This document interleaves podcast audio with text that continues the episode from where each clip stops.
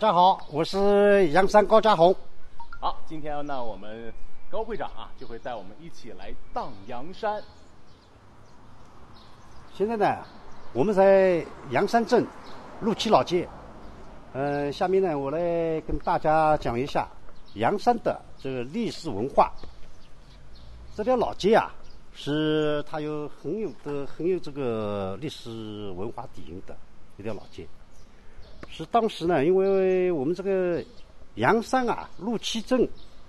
是是处于无锡的这个西部地区，它与常州五经和这个泥，还有我们这个无锡的这个宜兴啊，呃，相邻，相邻不远。嗯，在以前呢，这个陆西老街呢，也是一个比较大的县镇。它又是处于我们这个常无锡和常州的这个交界处，因此呢，它这个县城是比较大的。我们为什么有这个陆七老街呢？因为汉朝时的时候啊，有一个大夫叫陆端，陆端啊，他看我们这个阳山的这个安阳山呐，呃，因为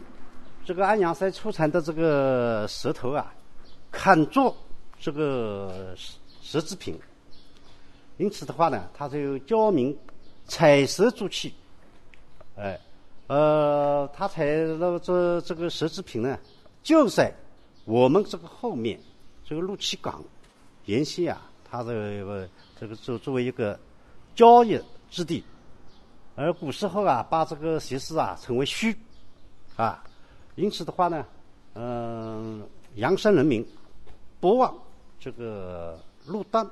这个这个攻击呢，因此把这个虚邪啊称之为陆西邪，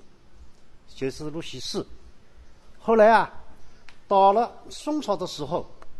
嗯，有一个人叫陆蔡，这一个陆蔡呢，跟这个陆西是那个陆丹是没有关系的，但是他也姓陆。他在这个我们这个后面的陆西港的一条支港上面。叫大城河上面呢，少了一艘桥，这艘桥呢，后来呢就是就把它命名为陆西桥。陆西桥呢，是我们无锡仅有的三艘宋桥之一，啊，是它建于这个南宋宝庆三年，也就是公元一二四三年。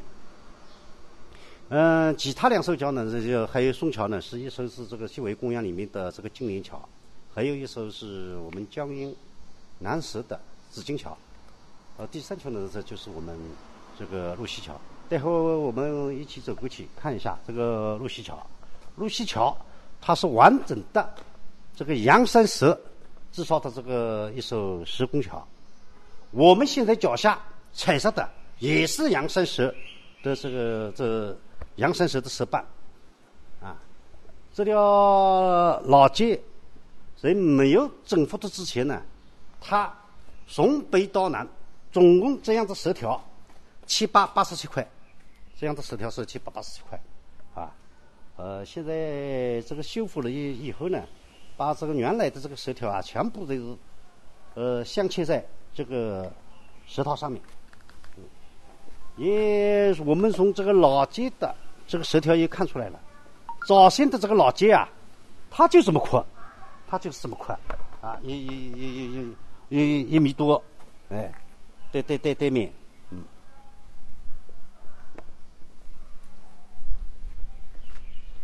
这条老街呢，它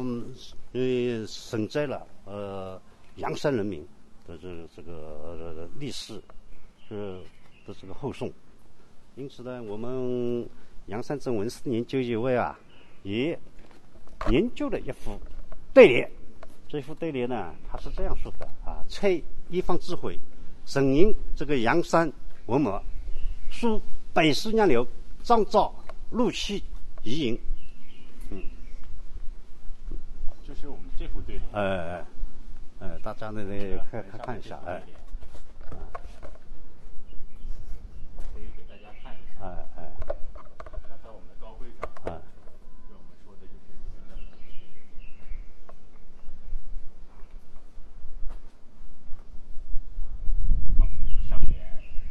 这个陆七老街啊，在这个地方啊，我是那个一九三七年啊十月二十五号，那我们无锡人员之前，我们中共地下党指导了一个无锡抗日青年流亡服务服务团，就是从这个地方出发的，啊，这里早先它是陆七陆七桥小学的一个集合场，啊，这里是总是这个集合场，这个地方现在，呃，一两零一八年的时候，呃，我们阳山镇把它改造成了一个无锡抗日青年流亡服务团纪念馆。嗯，啊，这这这个这就是这里就是那个当年啊，嗯、我们无锡抗日青年流亡服务团集中出发的地方，是集中出发出发的地方。那个时候，我们这个陆七阳山啊，陆七这一块地方啊，参加这个溪流的人员达到了十个十个人，哎，呃，我们这个溪流今年溪流这个就是无锡青年抗日流亡服务团，简称溪流，啊，他那个副团长周秋野，我们中国人民外交协会的这个副会长是我们阳山人，是我们养山人，啊，呃，现在当年参加这个溪流的周秋野的妹妹周菊英，她还健在，啊，今年她已经九十八岁了，她生活在这个成都，四川成都。嗯，那个这个溪流纪念馆，呃，两零一八年的时候，他那个这个溪流纪念馆，嗯、筹建的时候，我们听说这个周菊英她还健在，马上就乘飞机赶到了成都，呃，拍下了这个她的这个生生活照，啊，老太太身体是还可以的，但是呢，脑子还不不大清楚了啊啊，今年九十八岁了，嗯嗯嗯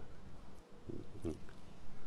嗯，因为这条老老街呢，因为有的有所以对于一方面的原因呢，它没有这个继续往下开发。我们待会儿的话，我们到那边去看一下陆溪桥啊，这是定头，呃，不一样的地方，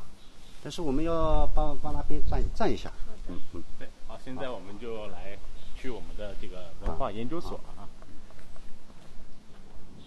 因为我其实刚刚我们也是从这个文化文化站然后出来的，看到了高会长其实收藏了很多的老物件、老藏品。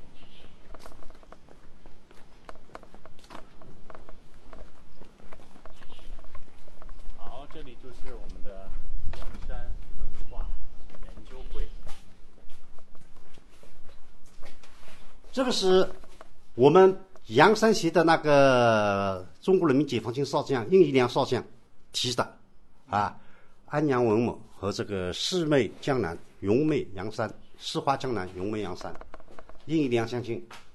啊提的，嗯，他和年纪老师那里也是，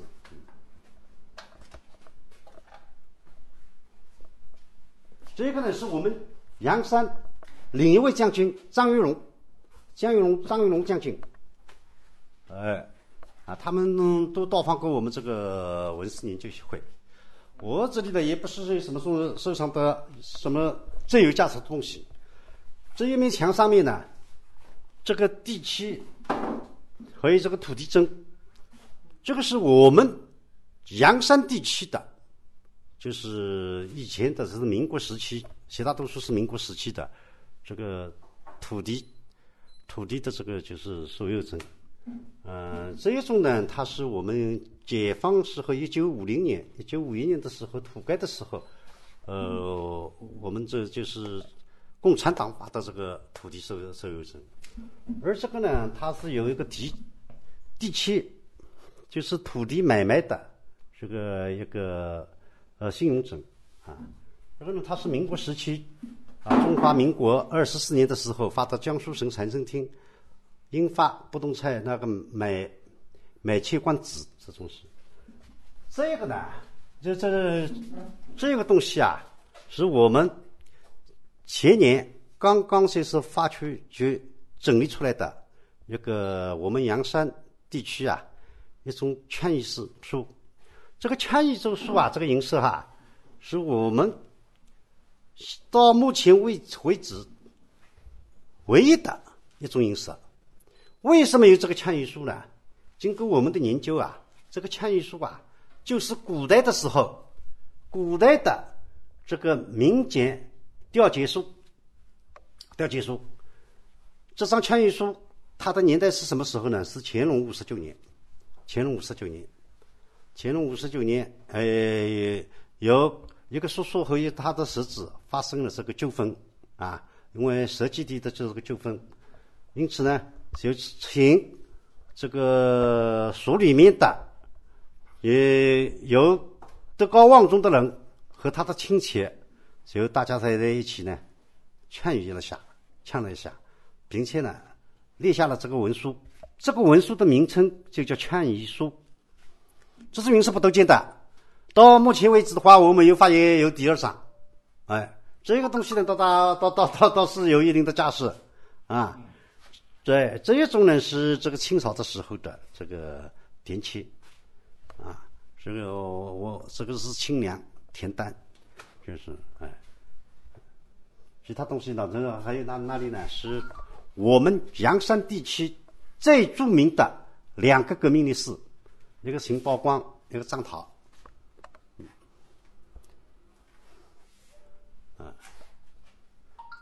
然后我看，其实桌子上有一个东西非常吸引我。呃，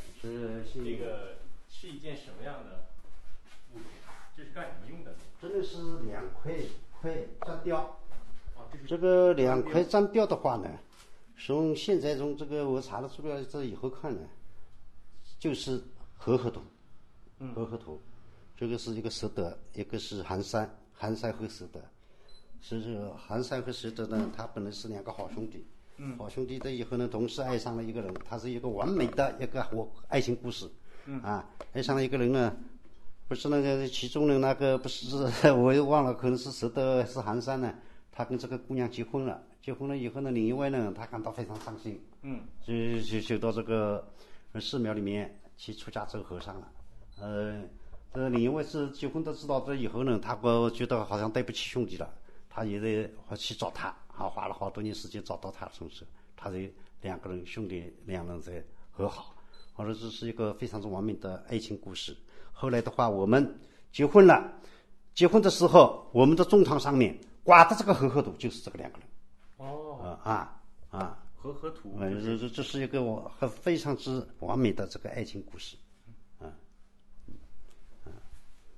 还有我这这这些都呢，这些都呢是这个家谱，家谱呢，我们阳山镇呢，它总共总共有这个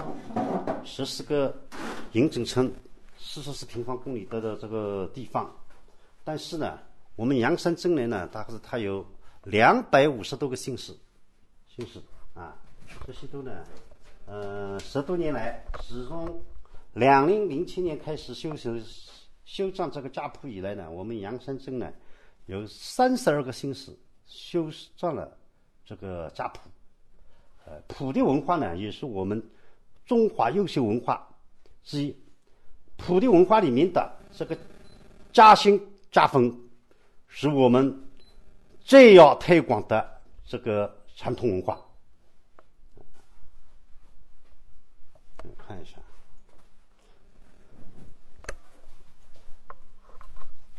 我们阳山镇文史研究协会成立以来，也把这个阳山地区啊。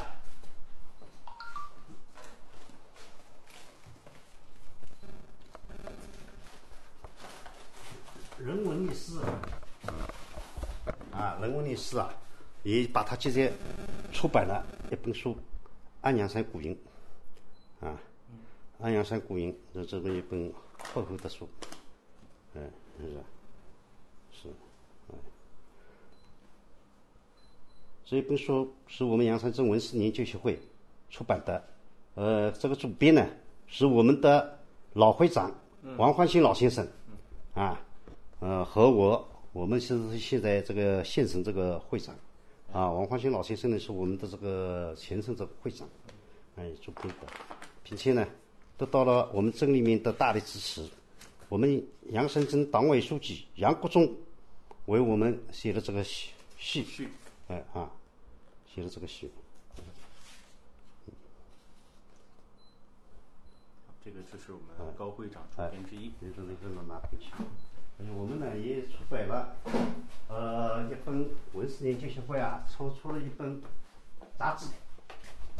啊，阳山文史。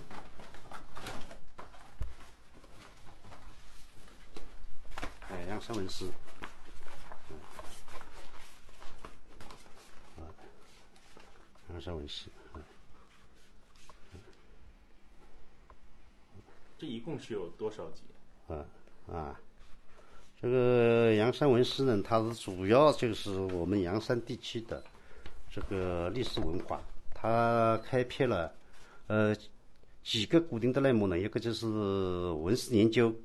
啊，第二个呢就是普利文化，第三个呢就是我们的这个呃杨武余韵。为什么杨钰英呢？杨钰英啊，它是一个副刊来节目，副刊来的那个就是呃，做呃文艺作品。因为我们啊，我们阳山啊，阳山安阳山的北面啊，早先有一个湖泊，阳湖，阳湖也是一个主要的一条湖泊，无锡地区。哎，它以早先那个在清台的时候啊。呃，像这个我们无锡一样，我们无锡从这个中山路那时的时候汇集啊，东边叫金怀县，西边叫无锡县。呃，清朝的时候呢，常州的武进县也是那么样绘制，他们东边叫阳湖县，西边叫福津县。哎，而历史上面这个呃，曾经阳湖北岸曾经治了一个。阳武县，阳武县在这个中国的这个文娱史上呢，也出过了一批非常之有名的这个文学大家，啊，因此呢，形成了这个阳武文派这么一个流派，啊。我看到我们的墙上还有几件，应该是。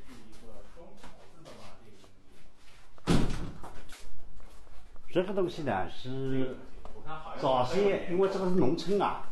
呃，阳山种植的种植这个水蜜桃的时间也有将近这个八八年了。八八年的时候，这个是一九五三年，有一个有一个就是桃园，当时称叫这个红星桃圃，嗯，它的这个桃垄，这个叫桃垄，装桃子的啊，装桃子的，哎。它是一九五三年的，啊，所以我把它收收收起来这里，哎哎哎，啊，这个东西啊，不是稻蚕，是稻蚕，是蚕这个桃子的，哦，蚕桃子的。早些那个我们小时候生产队里面啊，它就是这个桃子戴在地上面的，戴在地上面后后，为了防止它的这个崩落。所以说这个桃子的周边啊，把这个圈了一圈，圈了一圈，圈一圈，它是就就桃子就不那那个就滚出去了。哎，能固定。哎哎，这个稻蚕不是稻蚕，是桃子的桃，桃蚕，不是稻蚕。是桃蚕，然后实际上是这个稻蚕。哎，早先的话呢，这个农家呃养那个小鸡小鸭，也把它圈的，也是这个圈出来的。哦。哎，因为我早先呢。我们这是农村啊，它是种这个稻和麦的，稻麦经济。稻麦经济的话呢，这个这是它，就是称之为是是是沙，呃，土话呢叫达，嗯，叫达达，这个是达，这个是是桃和麦的麦子的，哎，呃，应该呢，他那个呃文史写的应该是沙，没有这个塔的，呃，就像这种呢，这种呢，它是那个。大豆，哎，有的地方叫克拉，呃，无锡人啊，有的地方叫克拉，有的地方呢 叫巴豆，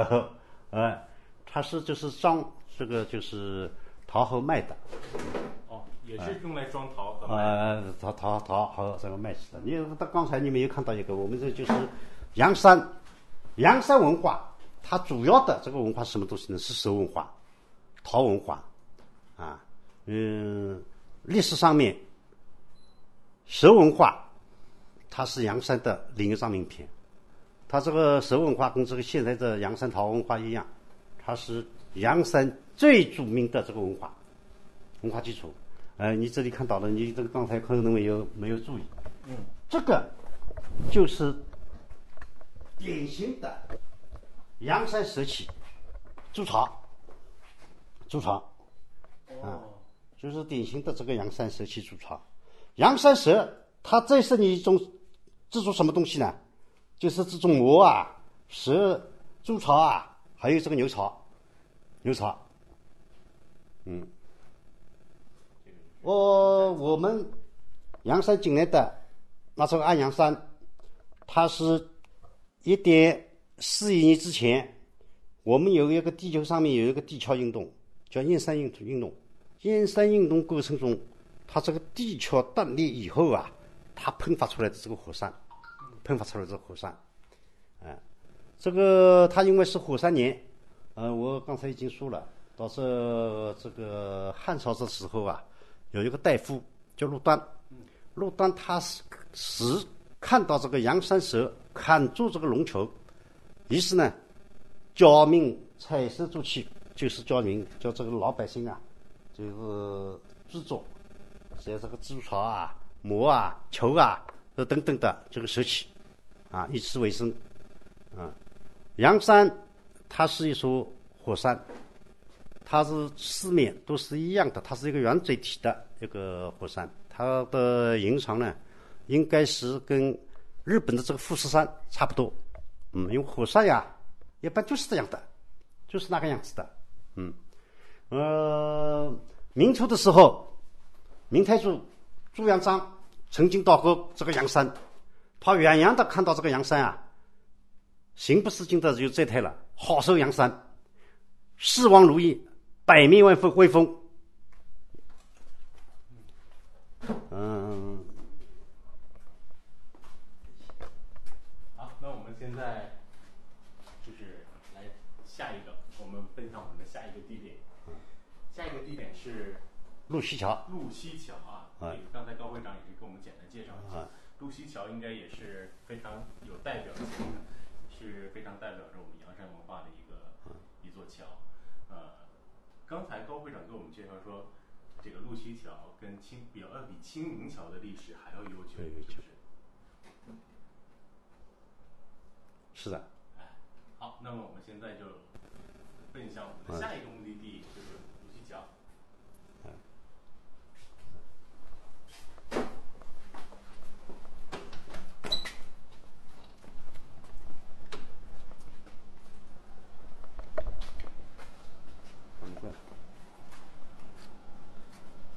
好，那么接下来让我们的高会长简单的给我们来介绍一下我们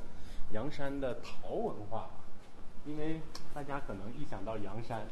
第一个印象是陶字。阳山目前呢，正是这个水蜜桃上市的时候。嗯，我们马上要去看的这个路西桥，它就是跟这个阳山水蜜桃有千丝万缕的这个联系的。啊，路西桥上面有一副桥联，它是这样写的：啊，叶次银败，红米桃庵，嗯，丫头成长，绿金柳提。它就是，它是一副接近联。它这个红米桃案就影响的书写了很早之前阳山地区就已经开始种植这个水蜜桃了。哦，啊啊，呃，我们也不要介绍历，史也是非常呃，我们也马上马上就到了，因为这个路西桥呢，嗯，实际距离离这里是只有呃两三百米，但是的话呢，我们现在要转一下，要要绕一下，啊，绕一下，你一出要出这过去的话，你这走过去有多啊？哎走走走过去太远了吧？走过去是有点远的，是吧？哎，好，那我们就是走过去大概有多少距离呢？嗯，五百多三四百米吧。那还好。顺便帮我们介绍介绍这两老街的情况吧，好吗？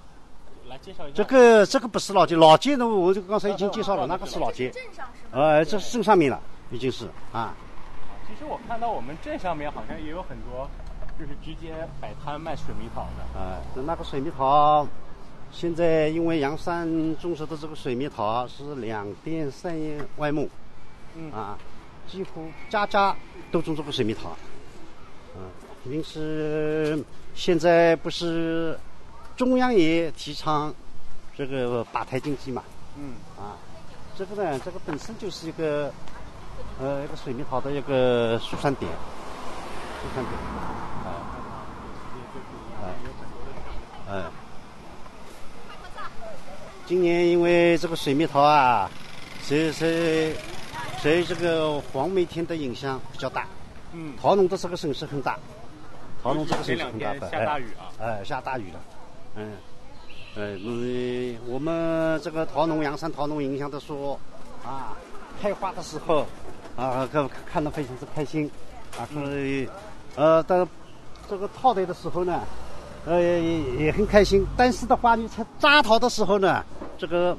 就非常之不舒服了啊。今年因为雨水较多啊，前两天。嗯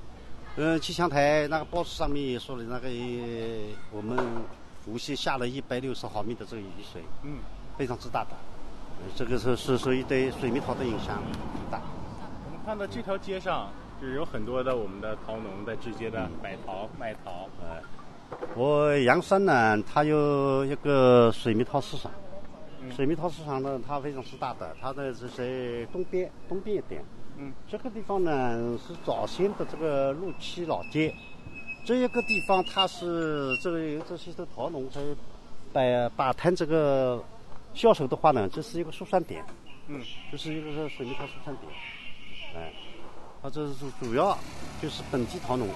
方便有有一些他那个嗯，因为桃农他也生气不起，他有的桃农这种了这个水蜜桃，它又没有这个引引摘的这个工具，嗯。啊，呃，到水蜜桃市场的话也有一定的距离，平时的话呢，也在这个路基老街上面，也把了一个设立了一个疏散点，哎，设立了个疏散点。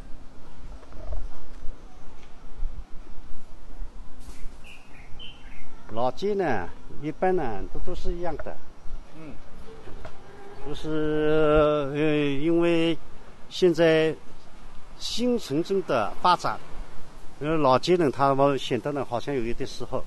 但是它是这个地方是非常之适合这个人居的，非常适合人居。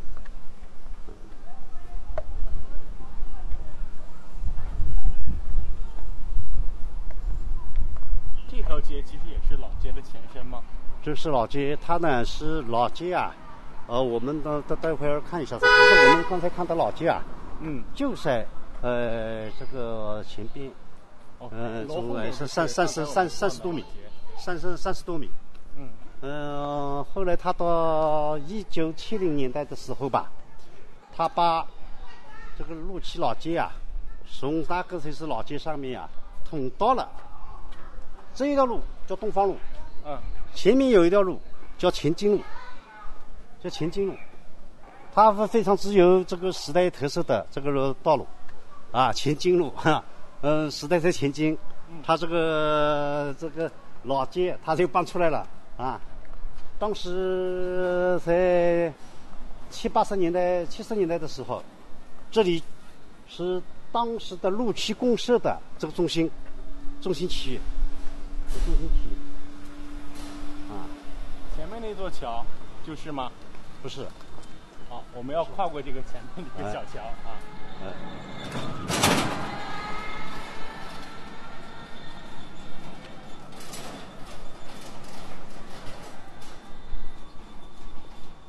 水蜜桃呢，我我们到桥上面去讲，嗯这个讲讲出来比较比较要影影响和这个生动一点。呃，我刚才说了，也在这个水蜜桃跟这个路西路西桥是有联系的啊，哦是他们中是有联系的间是。有一些渊源。哎，是有人有的，啊，啊，这就是刚才我们高会长给我们讲的哎前进路哎啊，大家前进路可以看到这个路标。啊，前进路，它当时是很多的那个，可能你们不知道了。嗯。啊，在这个人民公社的时期啊，你每一个阶层上面，最最闹忙的地方是什么呢？是供销社。供销社，这个就是供销社的旧址。这个供销社是旧址。哎。供销社的旧址。哎，供销社是旧址。嗯。嗯，也也可想而知。当时这七十年代的时候，一九七零年代的时候，这个地方是相当是老忙的，非常的繁忙。嗯。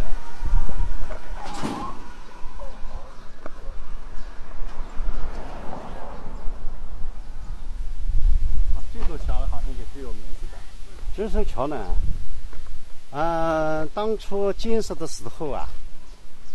它在这个。那边东边啊，东边的五十米的、三十米的地地方，三十米的地方呢，是有一艘这个桥的，就是这艘桥。嗯，它是也是一艘石拱桥。石拱桥呢，它叫青的桥，是青的桥。后来呢，因为一九七零年的时候，一九七一年通公路了，通公交车了，这一条是最早的线路公路样子。要通公交车的话呢，这里需要造一艘这个桥，就把那条是这个石拱桥拆掉了，就造了造了这座桥。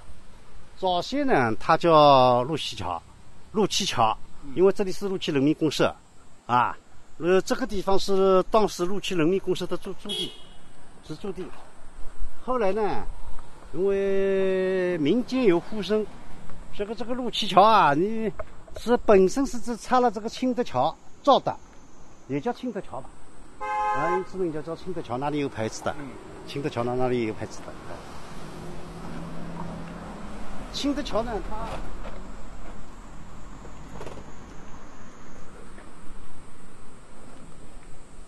青德桥上面呢，因为是建造于这个一九七零年代，有两块这个石板，它有这个时代的。这个烙印的，有非非常明显的时代烙烙印，啊，这个是人民公社好，对，啊，一面是人民公社好，一面是这个农业协协大社赛，农业协大寨，哎哎，你农林协大寨的话，你们可能不知道是什么意思了，啊，这是毛主席说的，啊，毛主席好是好少，因此的话，这两块石板呢，它是这个文物保护单位现在，啊。二零一六年的时候，还是文物保护单位，就这么两块石板。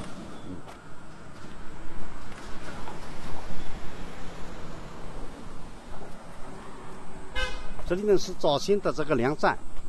啊，粮库、粮站，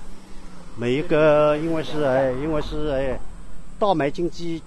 啊，农村里面，这嗯种了粮食的话，就要到这里，呃，都都都是交到这个地方。啊，我们马上到了啊，路西桥马上要到了。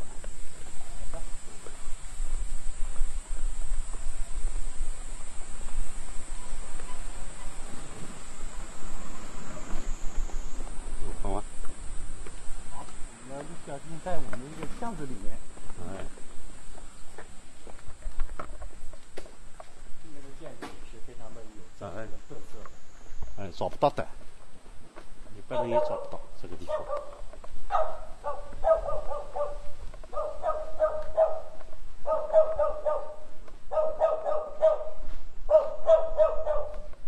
现在呢，我们一起就来去的是阳山的路西桥，这里其实刚才高会长说，跟水蜜桃的渊源颇深。我们现在走过这些小巷子，就马上到达了。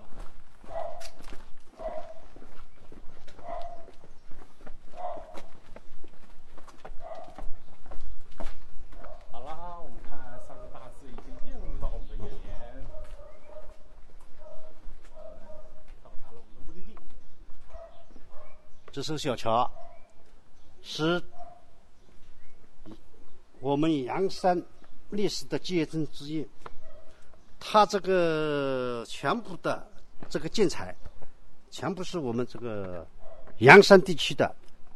呃，安阳山上面采集下来的。采石下来的呃这个是材料啊，看上去你看非非常之的小巧玲珑啊。当初这个地方有一个明确的一个就是小桥的对这个小桥的这个介绍啊，那个小桥的介绍。这个，因为你看，现在我们阳山这个生态环境好了，这个河水，河水将来也应该是比较清澈的，清澈的。因为这个是它，因为是河套，河的河道，这个河啊，河道也是通过这个山脚山脚下的，就是，呃，就是后后来随着这个历史的发展，它就慢慢的就淹没了，淹淹没了。这座桥跟我们的水蜜桃有？陆溪桥，我刚刚说了，陆溪桥上面有一副桥联，嗯，它是这个红蜜桃案，嗯，是那个嗯，燕翅银白银白红蜜桃案，丫头成长绿金柳堤，这一幅呢是一幅集锦联，其实，它就是说明啊，在那个很早很早之前啊，我们阳山。就有这个种植这个水蜜桃的这个历史了。嗯，我们这个阳山大规模种植这个现代的种水蜜桃呢，是在这个清朝末年末年的时候。大家知道，这个水蜜桃，它这个桃是我们国家的这个原生这个物种，但是的话呢，很多的这个桃的这个品种，它不具备这个商品性，它没这个商品性，它是毛桃。呃，是所谓这个小毛桃，它也也非常之酸的，也没有这么不是像现在的这个水蜜桃一样的这个品种，嗯，很很多的这个品种都没有的。而具有这个商品性的这个水蜜桃呢，是应该是在这个清朝末年的时候。这个时候呢，因为我们阳山境内这个安阳书院的藏书人，这个玄学。钱学呢，他是我们著名的这个雕塑家、书法家钱绍湖的他的这个祖父的祖父是是祖父的祖父，他呢是这个李鸿章的这个幕僚，他是这个高守这个知府县，他在浙江为官的时候呢，他从这个浙江带回了。当时先进的这个水蜜桃品种，而钱超湖的这个祖父叫钱六珍，是我们无锡第一批留学生。他跟他跟我们无锡当时也是第一批留学生的有叫应蛇两个人啊，从日本留学回来以后呢，带回了当时最先进的这个六零。昂山等品种，呃，因为秦家啊，他在这个长腰山的东山，他也有这个水蜜桃基地，他种在了这个呃是自己的这个桃园里面。嗯，这是一个发展的过程。到这二十世纪二十年代的时候啊，有一批有识之士，在我们阳山境内的那个长腰山南麓，大家就。因为那个地方，那个地方全部是荒地，就开垦这个土地，广泛种植这个水蜜桃。当时最最最有名气的话呢，是有一个人叫秦辉明，还有李宗赫，呃等等，啊，他们还有一个叫周根生，他们呢在那里种了一个水蜜桃以后啊，这个水蜜桃就已经有了质的飞跃。在质量上已经有了一个明显的这个飞跃。到是三四十年代的话呢，他们纷纷注册商标，啊，远销上海。呃，他们注册了这个魏明牌商标、魏明牌商标、综合牌商标和这个根生牌商标。嗯，他们纷纷这这是进军这个大上海。而当当时大上海的这个水沟行也派人到这个地方，到我们这个阳山地区来。收购这个水蜜桃，直接引往这个上海，因为我们阳山这块土地呀，因为这个安阳山它是火山，火山灰喷发的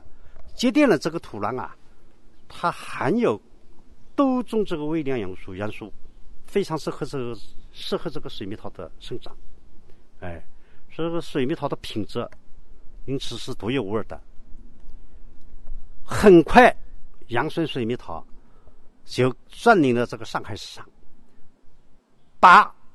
当时成名已久的南围水蜜桃挤到了一边。这个因为历史的原因，现在在民国时期啊，三十年代注册的这个商标。只有剩下这个更生牌商标，还有更生牌商标还有的。而一九七年的时候，台湾有一个无锡同乡会主办的一个刊物，有一个署名为“蛟龙”的一个人，他还写文章，他因为还要回忆，这个是就是这个三十年代的时候啊，阳山水蜜桃非常有名了。他在这篇文章中啊。还提到了这个钱惠民，还提到了钱惠民。他说：“这个阳山水蜜桃，确实是当时是最好的这个水蜜桃。而且，呃，还有呢，这个在二十年代，二十世纪二十年代的时候呢，无锡我们这个阳山本地啊，呃，有一个人叫刘某洲，他花这个十年的精力，培育了一种新的水蜜桃品种。”因为这种水蜜桃呢，它在开花的时候开的是白花，有点白色的，因此呢，把它命名为这个白花桃。白花桃是我们无锡地区最有名的一个水蜜桃品种，啊，它长期是无锡水蜜桃、阳山水蜜桃的这个主打品种，啊，也是这个白花桃打出了这个水蜜桃的名气，阳山水蜜桃的名气。嗯，而阳山水蜜桃的它的真正的发展时期呢，是应该说是新中国成立以后啊，在我们中国共产共产党的领导下，嗯，所以这个阳山水蜜桃才真的迎来了真正的春天和这个发展机遇。嗯，嗯，到我们阳山呢，因为有历史上就有种植这个水蜜桃的这个传统。因此的话呢，在一九六零年的时候，把当时陆七公社东边的三三个大队啊划分出来，就是三个就是沿山下的三个大队。因为我们阳山有四座四四座山啊，安阳山、长腰山、狮子山、小阳山，这个山下这个三个大队呢，就成立了阳山农林畜牧场。阳山农林畜牧场，它这个阳山农林畜牧场，它主要就是种这个农副产品。农副产品的主要一个品种，就是阳山水，就是这个水蜜桃。水蜜桃，到一九二零年、一九六二年的时候呢，呃，阳山农林畜牧场它才改为这个阳山农林场，属于当时的无锡县人民委员会。啊，当时的无锡县称人民委员会啊，不是不是这个不不是人民政府，它是人民委委员会，它是成为了当时无锡县三十六个公社上镇之一，也就是一个公社级的这个单单位。呃，因为这个阳山农场成立以后啊，它就是把这个水蜜桃作为一个主业，它是一个主要的主要产业，它是有别于。呃，其他地区的这个人民公社，人民公社它是主要是种这个粮食，以粮为纲嘛，以粮为纲。但是我们这个阳山农场呢，它是种这个以水蜜桃为主的。而这个阳山农场种这个水蜜桃以后呢，它就这个水蜜桃啊，各这个品种从单一的几个品种发展到这十几个品种，导致了一九七零年的时候，当时。我们无锡地区的这个出口水果水蜜桃，总共是一百六十吨，而我们阳山农场当时的阳山农场占到了这个百分之六十出口量的，也说明这个是当时这是这个阳山水蜜桃这个品质是非常之好的了。而到改革开放以后呢，这个因为分田到户啊，分田到户以后呢。所以这个改革开放之前，因为我们国家是计划经济，你这个水水蜜桃和这个稻麦都一样的，国家要收购的。呃，一九八零年代之前，这个水蜜桃也是由供销社报销的，而这个出口的出口的这个水蜜桃呢，是中国当时的中国粮油总公司上海分公司报销的，呃，报销到这个香港东南亚地区，啊，这样是水蜜桃。而一九八零年以后，分店到户就是改革开放，分店到户以后啊，这个水蜜桃也分到了每家每户，个人进行经营。到了一九八零年代的这个末期，啊，我们当时阳山这个水蜜桃，从扩种了百分之三百，百分之三百的是，不过结果呢，因为要转换这个市场经营，从这个计划经济啊向这个市场经济过渡了。呃，供销社也取消了这个水蜜桃的三收购。阳山水蜜桃经历了历史上最黑暗黑暗的这个时代，卖不掉，卖到来啊，导致销都销不掉。而但是呢，我们这个阳山人民是勤劳勇敢的啊，我们。政府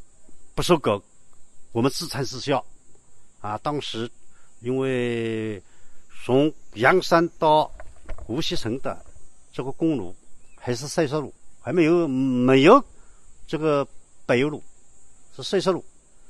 广大的这个阳山人民健康守态，啊，用这个简陋的这个自行车把这个水蜜桃运到。这个无锡市里面去买，为什么到无锡市里面去买呢？因为啊，我们无锡啊，也是这个我们中国四大市里面水蜜桃产地之一。而我当时的时候呢，在这个无锡火车站的东边设了一个无锡水蜜桃的这个销售处，而那个地方是水蜜桃无锡水蜜桃协众的这个销售地基地，主要就是去。把挑购给那个无锡城里面的这个小贩啊、水果店啊，他们就去分销。我们就是去等卖，啊，到那里去等卖。嗯，这个等卖的话呢，它只有早晨，就是这个早晨三点到七点这个时段。假如错过了这个时段的话呢，我们就可以走进仓箱提来叫买。啊，也正是因为阳山人民。这种吃苦耐劳的精神和提来叫买、参跟将参香走巷、参城走向、提来叫买的这种精神，再一次打响了这个阳山水蜜桃的这个品牌。我们那个九十年代的时候，阳山人他有的坐车，有的开车到上海、苏州、常州、镇江、南京等地。等等的地方都去买过桃子的，啊，我本人的话，当时这个私营车最远的地方骑到哪里呢？洞庭，嗯，到洞庭，到洞庭镇上面去买桃子的，啊，也因为正是有了阳山人民的这种吃苦耐劳的精神，有这个阳山水蜜桃打响了品牌，到这一九九七年的时候，